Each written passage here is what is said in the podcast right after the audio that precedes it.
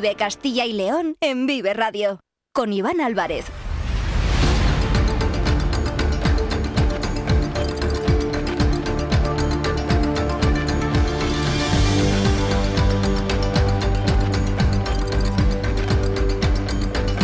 Hola, ¿qué tal?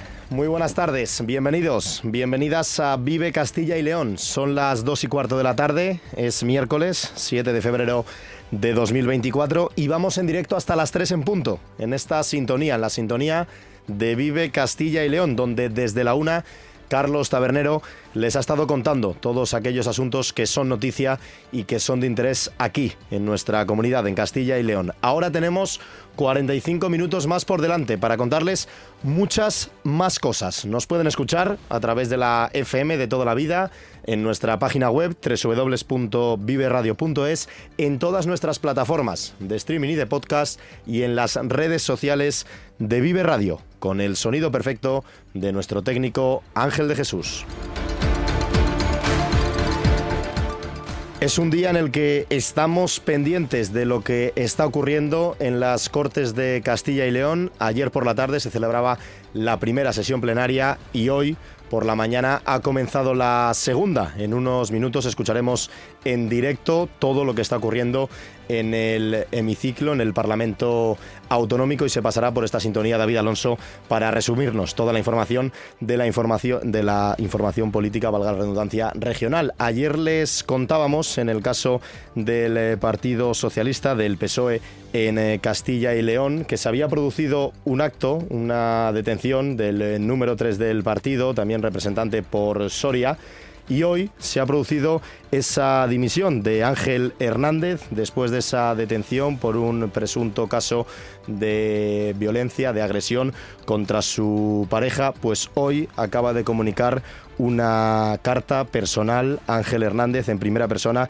en el que renuncia a su acta de procurador en las Cortes de Castilla y León y con ello también a la Secretaría General del Grupo Parlamentario Socialista en las Cortes. Además, renuncia a su vocalía en la Comisión Ejecutiva Autonómica del PSOE de Castilla y León. Por tanto, un Ángel Hernández, después de los hechos producidos en el día de ayer, que renuncia y dimite a todos sus cargos. Una dimisión que además, como anuncia, es irrevocable de todos esos cargos públicos y orgánicos que ostenta en el Partido Socialista. Esa es la noticia hasta ahora. Se acaba de producir, como decimos, esa comunicación Además, vamos a estar pendientes, como decimos, de lo que ocurre en las Cortes y de muchos más asuntos, de esas tractoradas. Vamos a actualizar en un par de minutos cuál es la situación hasta ahora en la red de carreteras y en las ciudades de nuestra comunidad. Vamos a ocurrir qué ha, qué ha pasado, vamos a contar qué ha pasado, qué ha ocurrido en esa reunión del eh, SERLA.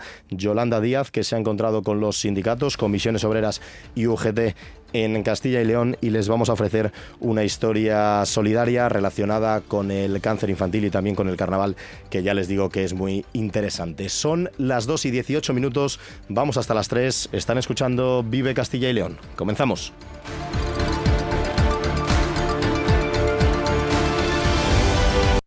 Vive Castilla y León en Vive Radio. Con Iván Álvarez.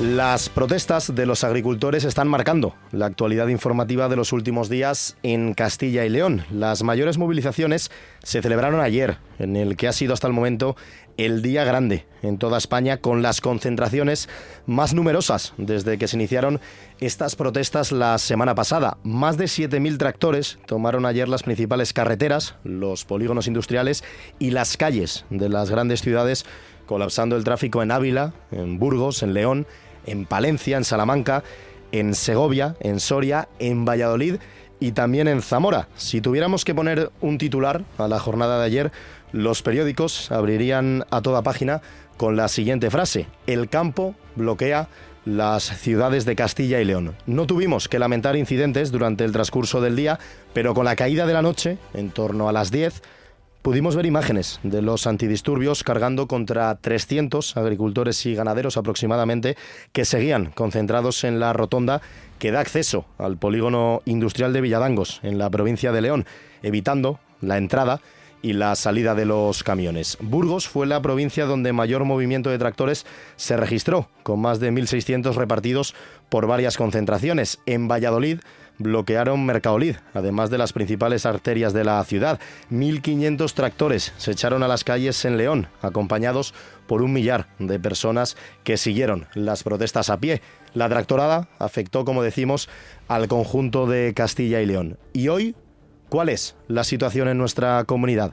Día de descanso relativo, en líneas generales, aunque sí se están celebrando protestas en varios puntos de Castilla y León.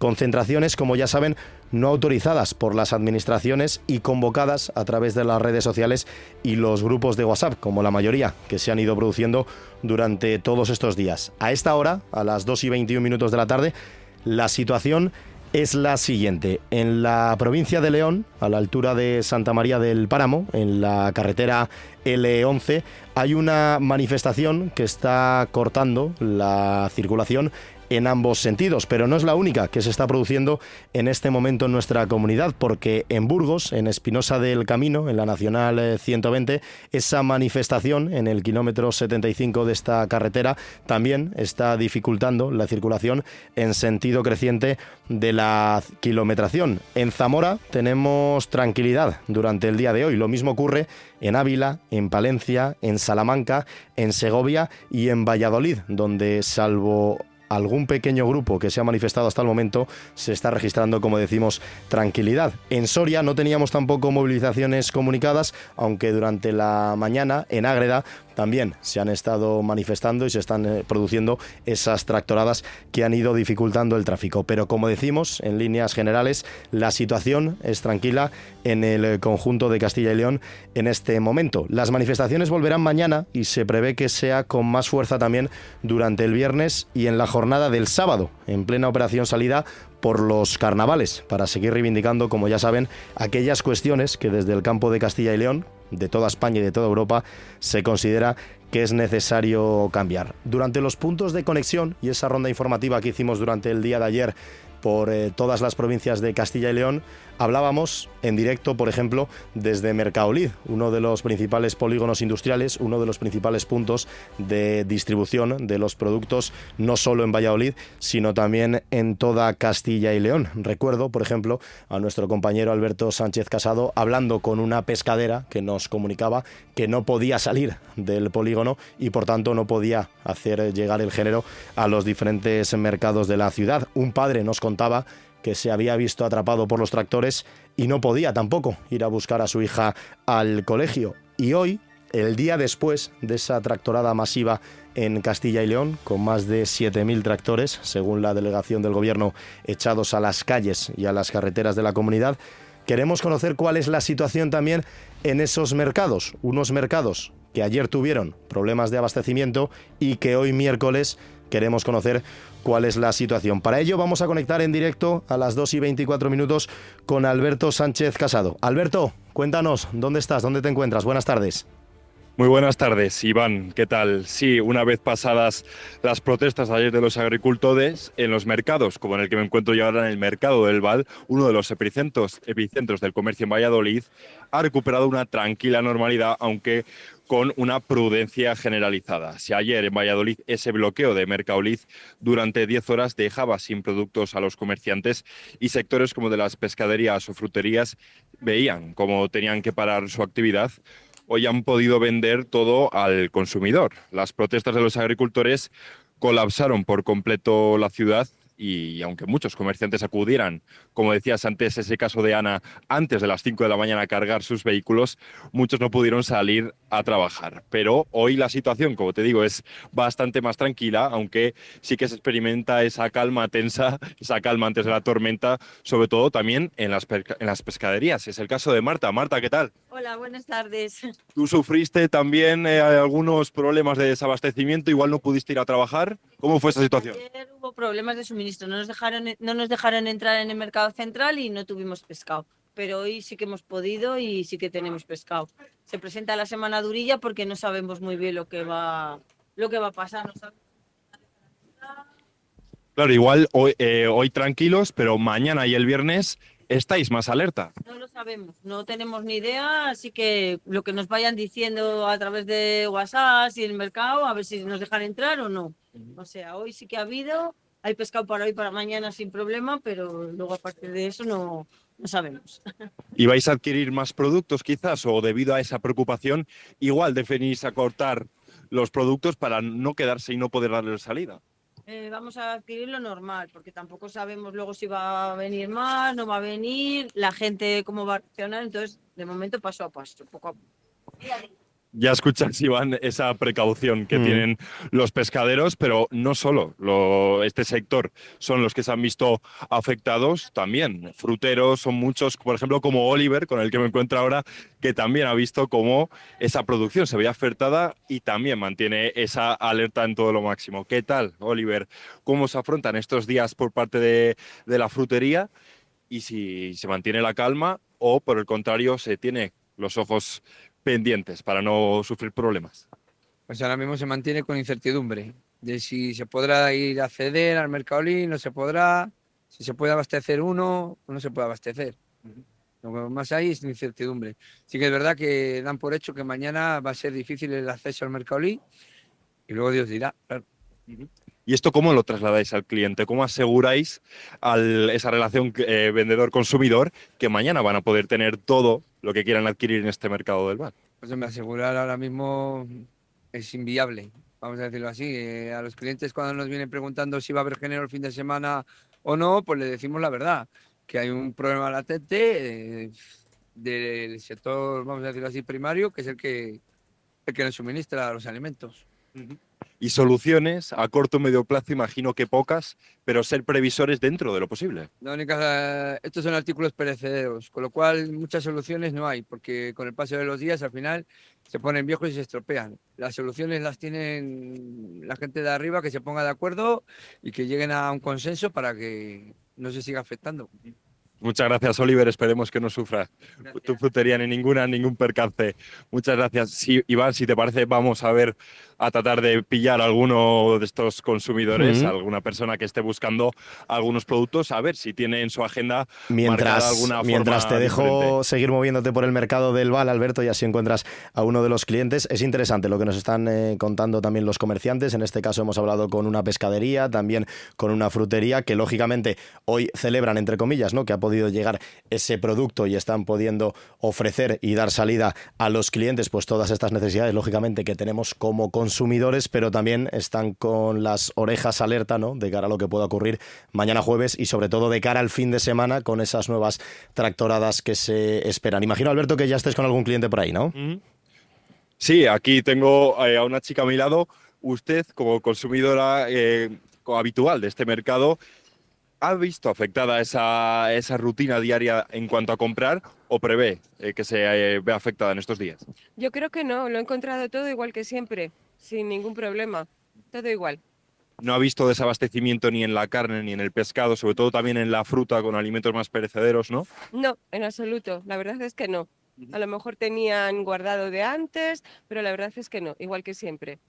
Y de cara al viernes o al sábado, que se prevén días más movidos, si va usted al comercio y no hay productos, ¿qué plan tiene?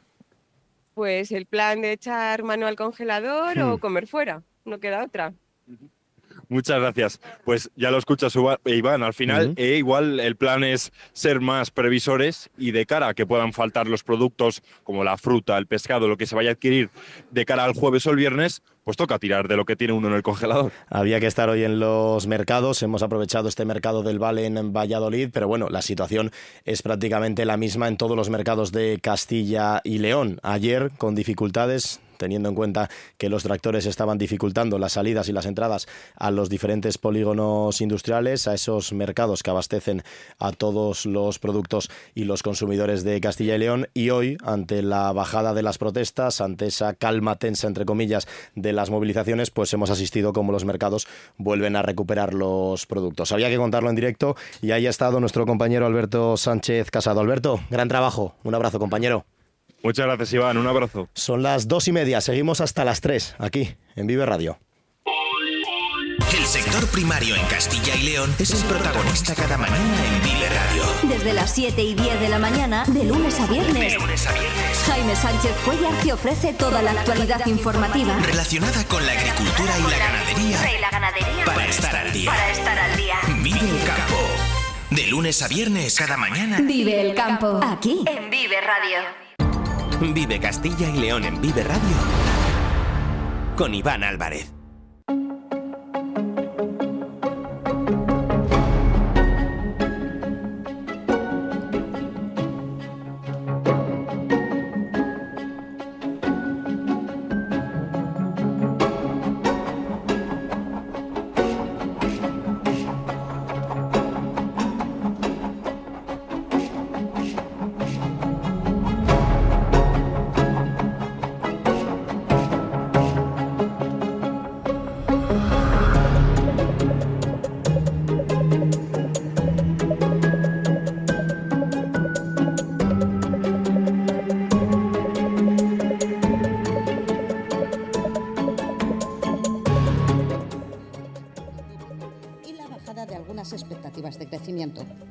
Respecto a la oda Pedro Sánchez que hemos escuchado esta mañana, ¿qué harían los independentistas, los progres y la demás variedad sin Pedro Sánchez? Fíjense lo que han hecho Pedro Sánchez. Ha vuelto a elevar el techo de gasto peso a la presión de la Unión Europea para que España reduzca su déficit y deuda pública. Bruselas le ha dicho a España que sus cuentas no son creíbles.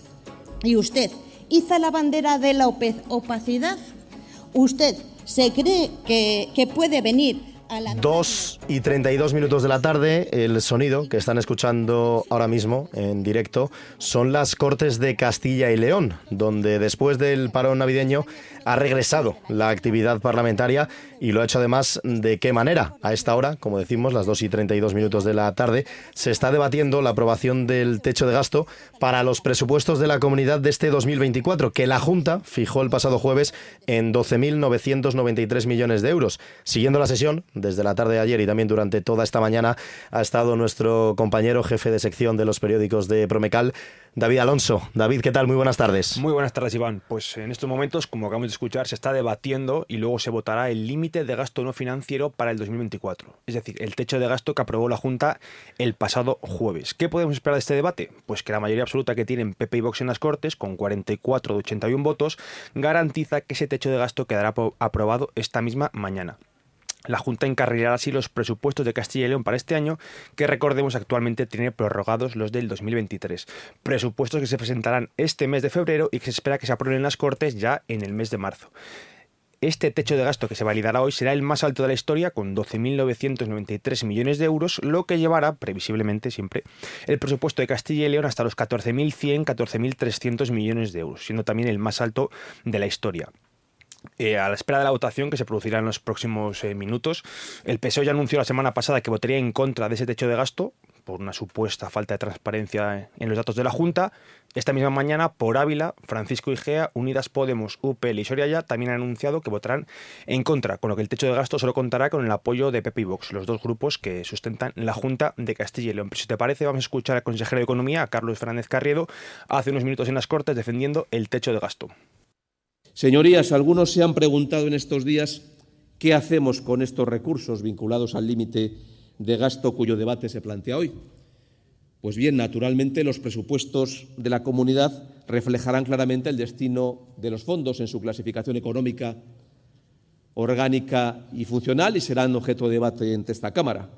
Pero lo importante, a mi juicio, no solamente son esas cantidades, sino el resultado que se consiguen con los recursos públicos que disponemos y una adecuada gestión de los mismos por parte de la Junta de Castilla y León nos está permitiendo que en esta comunidad podamos liderar la educación y el sistema de dependencia en España, que estemos entre los mejores en sanidad y servicios sociales. Hoy lo hemos visto con el barómetro sanitario. Que seamos la única comunidad autónoma de España en pagar y conceder favorablemente todas las solicitudes en materia de vivienda dentro de las de régimen común. Que podamos seguir bajando impuestos. Que tengamos una tasa de paro inferior a la media nacional. Para esto sirven estos recursos que hoy sometemos a su consideración. Estaremos muy pendientes desde ahora y hasta las 3 de la tarde para saber si se aprueba el techo de gasto en las Cortes. Pero antes se ha debatido y se ha aprobado el proyecto de ley de apoyo al proyecto de vida de las personas con discapacidad en Castilla y León. Sí, una normativa que también han aprobado en solitario Partido Popular y Vox normativa que la Consejería de Familia Isabel Blanco ha defendido que garantiza un desarrollo digno para estas personas. También ha insistido en que la ley asegura el máximo rango normativo en el desarrollo de las personas con discapacidad. Por el contrario, todos los grupos de la oposición han afiado a la consejera la falta de acuerdo parlamentario y social y, según el peso, esta norma no supone ningún avance. Esto ha ocurrido hoy, hoy miércoles, pero la sesión arrancó ayer, en medio de las tractoradas que colapsaron las inmediaciones de las Cortes, donde el primer careo entre el presidente de la Junta y el líder del PSOE discurrió por un sendero diferente al previsto, tras la detención del procurador socialista Ángel Hernández en Soria por un supuesto caso de violencia de género. Y además acabamos de conocer, David, en un comunicado que ha emitido el propio Ángel Hernández, en el que presenta su dimisión irrevocable de todos sus cargos en el Partido Socialista. Sí, ese primer cara a cara entre Alfonso Fernández Mañueco y Luis Tudanca, tras el parón de las Navidades, se vio indudablemente salpicado por lo ocurrido eh, horas antes. Esa detención del ya, como has comentado, ex secretario general del Grupo Parlamentario Socialista, el soriano Ángel Hernández, por ese presunto caso de violencia de género hacia su pareja. Si te parece, vamos a, recapitular lo mm. ocurrido y lo que sabemos a ciencia cierta a estas horas. La última hora es esa que has comentado en titulares, esa dimisión irrevocable de Ángel Hernández de todos sus cargos, tanto en las Cortes, donde era el secretario general, como en el partido donde ocupaba una vocalía, tal y como le había exigido eh, Tudanca este martes. En un comunicado ha explicado que renuncia para evitar hacer daño al PSOE y al proyecto que desarrolla en esta tierra, asume las responsabilidades por lo ocurrido y agradece las muestras de apoyo recibidas desde ayer. En total son cinco los delitos de los que, los que está acusado Ángel Hernández, que a última hora de la tarde de ayer fue puesto en libertad provisional con orden de alejamiento de 300 metros a su pareja. El socialista está acusado de los delitos de amenazas, acoso, coacciones y maltrato en el ámbito de la violencia sobre la mujer y de atentado o resistencia a los agentes de la autoridad. Recordemos que Ángel Hernández fue detenido en la medianoche del lunes después de aporrear la puerta del domicilio de su pareja lanzando gritos y que tras este arresto tuvo que ser llevado a un hospital ante el cuadro de nerviosismo y alteración que presentaba.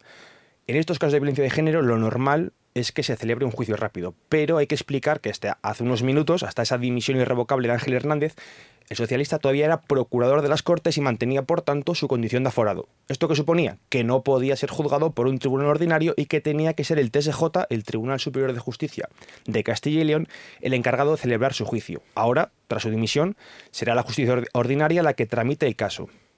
Estos hechos indudablemente se colaron en ese primer careo entre el presidente y Tudanca. Da la casualidad de que la pregunta que había registrado la pasada semana Tudanca para realizar a Fernández Mañueco era si consideraba que su gobierno, la Junta de Castilla y León, daba buena imagen de la comunidad en el exterior. Y esta fue la respuesta del presidente de la Junta. Señor Tudanca, usted me pregunta por la imagen de Castilla y León. Vaya día para preguntar por la imagen de Castilla y León. Sinceramente pensaba que no iba, que no iba a hacer esta pregunta, que la iba a retirar. Porque lamentablemente la imagen del día es ese escaño que está vacío a su lado. Quiero decir, señor Tudanca, que el Gobierno de Castilla y León está con las mujeres. Y yo, como presidente de Castilla y León, condeno todo tipo de ataque de violencia machista.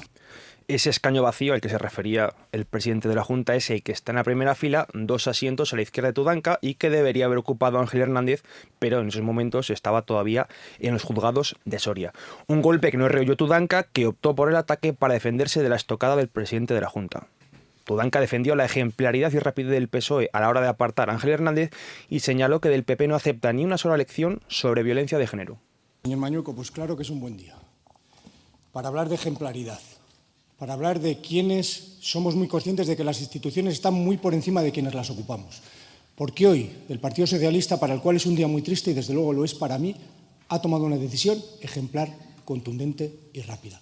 Mientras, a su lado sigue sentado el que llamó desalmadas a las mujeres víctimas de violencia de género, porque usted lo mantiene. No somos iguales, ni parecidos, señor Mañueco. Nosotros somos ejemplares y somos contundentes siempre. Pues David, volvemos mañana con el Consejo de Gobierno y en dos semanas un nuevo pleno en las Cortes. Y en dos semanas un nuevo pleno y a ver si no se nos cuela por medio de los presupuestos de Castilla y León, que la semana que viene o la siguiente deberían presentarse por parte de la Junta. Lo contaremos aquí, en Vive Radio. Seguimos hasta las 3 en punto.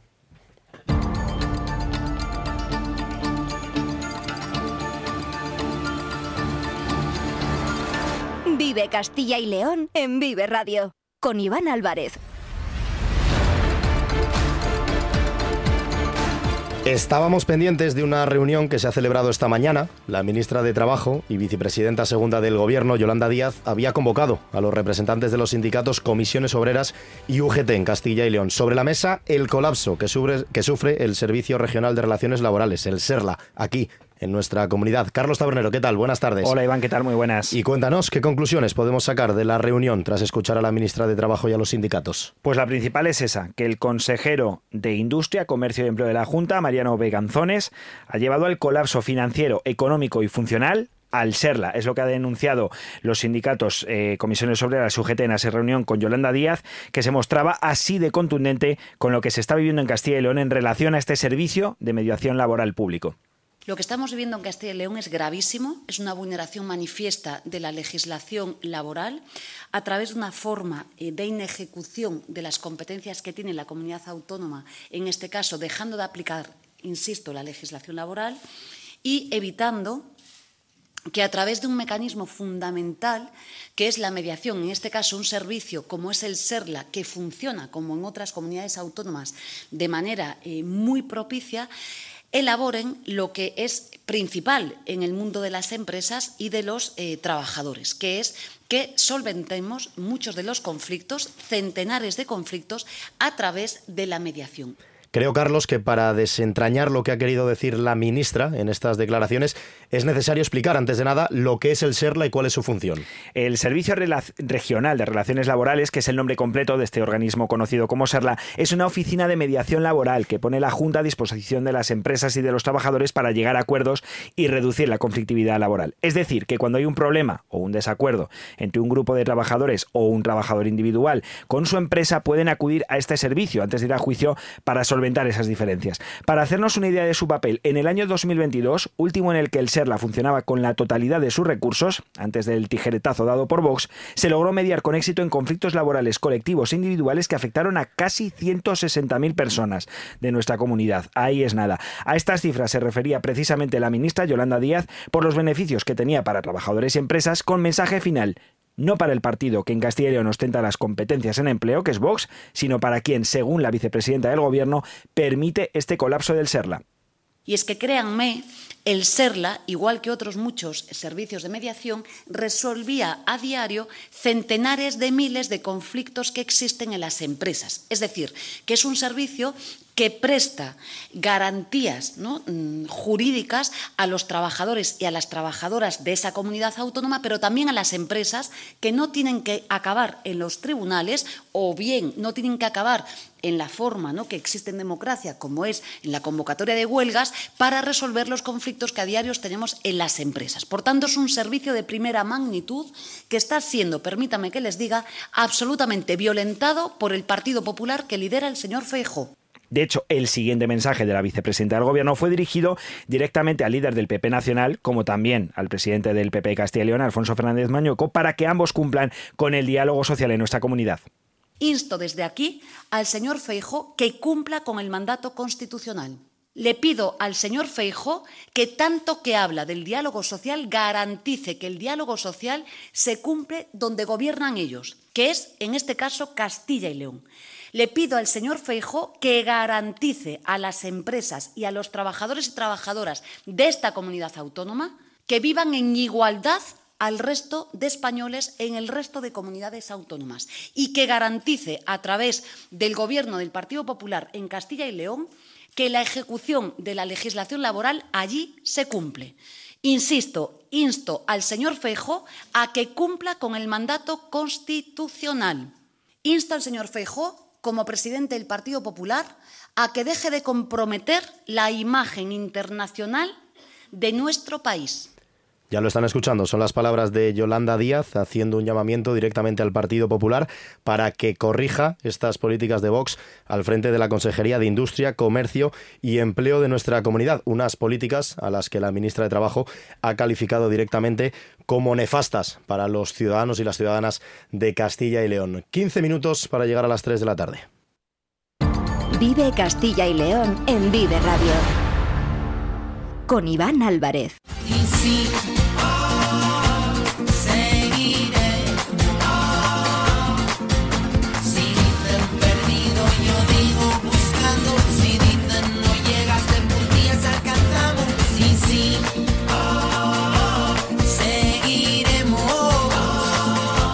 Invito a que escuches la siguiente historia que te vamos a contar aquí, en la sintonía de Vive Castilla y León. Te invito también a que participes en esta iniciativa solidaria. La próxima semana, el próximo jueves 15 de febrero, se conmemora el Día Mundial contra el Cáncer Infantil. Antes, en apenas unos días, hay otra fecha marcada en rojo en el calendario, Carnaval. ¿Qué relación tienen estas dos cuestiones? Para responder a esta pregunta, tenemos que viajar hasta Burgos. Allí se subasta el disfraz más caro de España y se hace por una buena causa, luchar contra el cáncer infantil. Roberto Alcalde es médico, ha trabajado en el Hospital Universitario de Burgos y ahora ejerce en el 112 de Miranda de Ebro. Sanitario de profesión, también se debe a los demás fuera de su horario laboral. Colabora con la Asociación Española contra el Cáncer a través de la literatura. Su novela, Sonrisas de cartón, habla sobre el cáncer infantil y con ella busca recaudar fondos contra esta maldita enfermedad. Roberto Alcalde, ¿qué tal? Buenas tardes. Buenas tardes, ¿qué tal? Cuéntanos, ¿cuál es la historia que hay detrás de tu libro Sonrisas de cartón?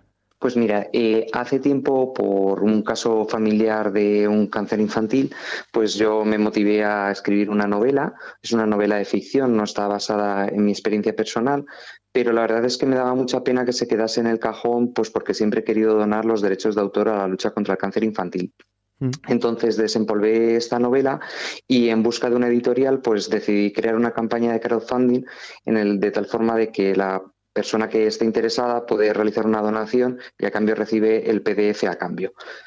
Sonrisas de cartón, Roberto, es una novela destinada a todos los públicos, teniendo en cuenta que el tema central es una enfermedad tan dura como el cáncer infantil, o está enfocada quizás a un público más adulto?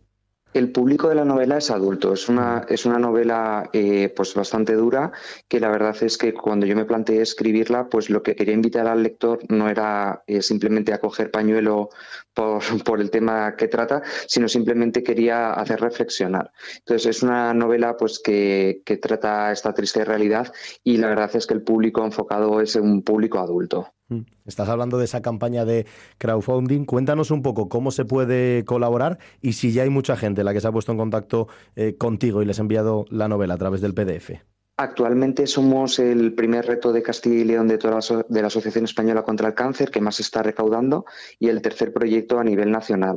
Ahora mismo llevamos 6.200 euros y la verdad es que la campaña está siendo un total éxito. Estamos haciendo multitud de colaboraciones para llamar la atención de estas grandes editoriales y bueno, ahora estamos con una campaña muy bonita que es la del disfraz más caro de España. ¿Te has fijado algún objetivo? Hablas de más de 6.000 euros recaudados ya. ¿Alguna cifra, límite? Pues cuando empecé esta campaña fijé 15.000 euros como objetivo, pero la verdad es que lo marqué al azar, porque jamás me esperaba que se fuese a recaudar tantísimo dinero y la novela suscitase tanto interés. Pero bueno, sí que es cierto que cuando se cumpla el objetivo de recaudación no existe detrás una editorial que me vaya a publicar el libro. Simplemente, eh, al fin y al cabo, lo que queremos es recaudar dinero para estas familias y estos enfermos. Eso es porque las donaciones, como bien nos está comentando Roberto Alcalde, se van a utilizar para publicar la novela y esos derechos de autor o todo eso que se saque a cambio se van a ceder a la Asociación Española contra el Cáncer para luchar precisamente contra ese cáncer infantil del que trata la novela, Sonrisas de Cartón. Hablabas, Roberto, del disfraz más caro de España. Cuéntanos en qué consiste esta iniciativa. Sí, pues ahora mismo con Disfraces Gilmar pues hemos puesto en marcha eh, una subasta de un disfraz de superhéroe. Es un disfraz de superhéroe pues en relación un poco a los carnavales y al Día Internacional del Niño con Cáncer. Y pues nos lanzamos a la piscina diciendo que queríamos eh, recaudar el máximo de dinero en busca del mayor postor eh, para conseguir el disfraz más caro de España. La verdad es que esto ha suscitado mucho interés y nos han entrevistado pues en muchísimos medios y la puja va, va como un cohete, va muy bien, la verdad. se cierra el 13 de febrero y se puede partir participar enviando un mail a la dirección de sonrisasdecartón1 gmail.com. Se pone asunto, puja disfraz y la cantidad, porque algo muy divertido de la puja es que es secreta, no se sabe la cantidad. Simplemente se anuncia a las empresas que quieran participar en ella, pero no se anuncia la cantidad hasta el final. De tal forma que la única forma de saber esa cifra es pujando. Un disfraz de superhéroe, de Spider-Man, si no me equivoco. Eso es, eso es. Spiderman, muy chulo, que además eh, lo he visto, como bien dices, en alguna fotografía, también a través de internet, a través de las eh, redes sociales. Y lo ha explicado muy bien Roberto, ¿eh? Sonrisas de cartón 1 arroba gmail.com. Ahí se puede colaborar, las pujas son secretas, la fecha límite es el 13 de febrero y el ganador, corrígeme si me equivoco, se conocerá el próximo día 15, el jueves de la próxima semana, coincidiendo precisamente con el Día Mundial contra el Cáncer Infantil, ¿verdad? Eso es. La iniciativa se puede seguir también a través del perfil de Instagram, que es eh, arroba novela sonrisas de cartón con guiones bajos. Y ahí pues eh, retransmitimos en directo en cuanto hay una puja. No pasa nada si no llegas a la cifra máxima, porque siempre se puede abonar esa cantidad a la iniciativa y recibir la novela en PDF a cambio. Hmm. ¿Y tú tienes acceso, por ejemplo, durante estos días? ¿Ya estás viendo lo que está pujando la gente o tampoco lo estáis mirando hasta el último día? Pues una primicia que te puedo dar es que la verdad es que el disfraz está siendo todo un éxito porque, eh, como ya he indicado, mm, no hace falta llegar a la cifra máxima para donar. Y si existe un donante, pues por ejemplo, que quiere pujar con una cifra modesta, con una cifra real, pues por ejemplo 20 euros, muchísima gente está eh, ingresando ese dinero para la iniciativa. Entonces, eh, gracias a todo eso, el disfraz pues ya está superando por lo menos los 500 euros recaudados Qué bueno. por micropujas. Entonces, ese no es el precio final del disfraz, como, como ya he dicho, pero sí que es cierto que, claro, toda esta gente que no alcanza la cifra máxima sí que está ingresando el dinero y el disfraz, pues es que está recaudando muchísimo dinero, la verdad. Claro, porque es importante que los oyentes de Vive Radio, que todo el mundo eh, entienda. Roberto, por ejemplo, yo pujo con 50 euros, pero llega una persona que pone 100 y se lo lleva. Pero yo quiero que esos 50 euros, aunque no me lleve el disfraz, pues eh, no caigan en saco roto, sino colaborar con la iniciativa. Puedo participar entonces en el crowdfunding, además recibiría también el libro y participaría también de forma directa, aunque no sea con el disfraz, pero sí en la lucha contra el cáncer infantil, ¿no? Lo has descrito perfectamente. Es importante porque, claro, al final en las pujas estamos acostumbrados a eso, ¿no? Al que más puje se lo lleva y el resto del dinero pues se pierde. En este caso no. Tiene, no sé si la Asociación Española contra el Cáncer, que tú además eh, colaboras uh -huh. con ellos de forma activa, ¿sabes luego lo que se va a hacer eh, precisamente con el dinero? Si se va a destinar a investigación, si van a ayudar a algunos niños en particular que lo necesiten o, o toda está un poco en el aire hasta saber la cantidad que tengáis. Eh, sí que es cierto que yo, por lo que tengo entendido, eh, por lo que me transmite la asociación, es que ellos ya están recibiendo mensualmente eh, todo el dinero recaudado. Y, por ejemplo, es, los meses pasados se ha invertido en terapia psicológica y apoyo familiar para las familias que lo están pasando mal. También se han renovado los juegos infantiles que tienen los pacientes en el Hospital Universitario Burgos. Y por el día 15 de febrero, del de, Día Internacional del Niño con Cáncer, se va a hacer una actividad con los niños en, lo, en el que, en principio, pues, se va a ir a escalar. Qué bueno, qué bueno. Es que es muy importante poner en valor todo el trabajo que se realiza hace apenas unos días, el 4 de febrero, se conmemoraba también el Día Mundial contra el Cáncer. Hablábamos en esta misma sintonía, en la sintonía de Vive Castilla y León, con la gerente en Valladolid, con Luisa Lobete de la Asociación Española contra el Cáncer. Nos contaba, bueno, más allá de, de las cifras y de todas las personas que sufren esta enfermedad, pues también conocer todas estas iniciativas que son muy importantes. Y en este caso estamos hablando de una novela que habla sobre el cáncer infantil, Sonrisas de cartón. Estamos hablando de una iniciativa solidaria, de este disfraz más caro de España, que ojalá, ya puestos a pedir, Roberto, pues que se quedará también en Castilla y León, ¿no? Para poner en valor también que somos una tierra pues solidaria y que colaboramos con estas iniciativas. Tiene pinta porque de la provincia de Burgos está siendo fascinante.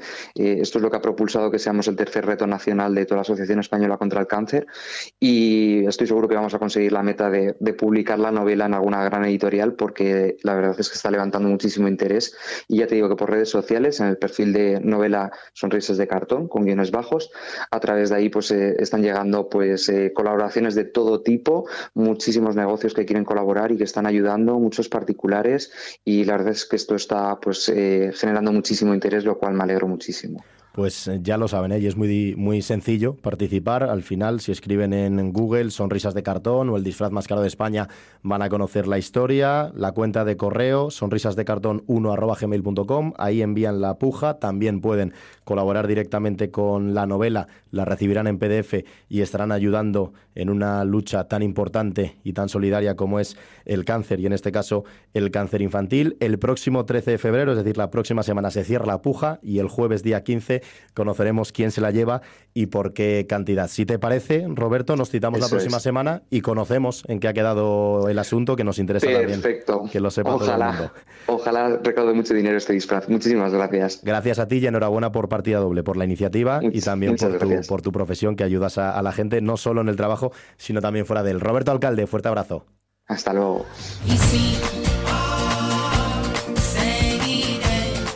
Vamos a despedir el Vive Castilla y León como cada día conociendo la previsión del tiempo. Daniel Angulo, compañero, buenas tardes.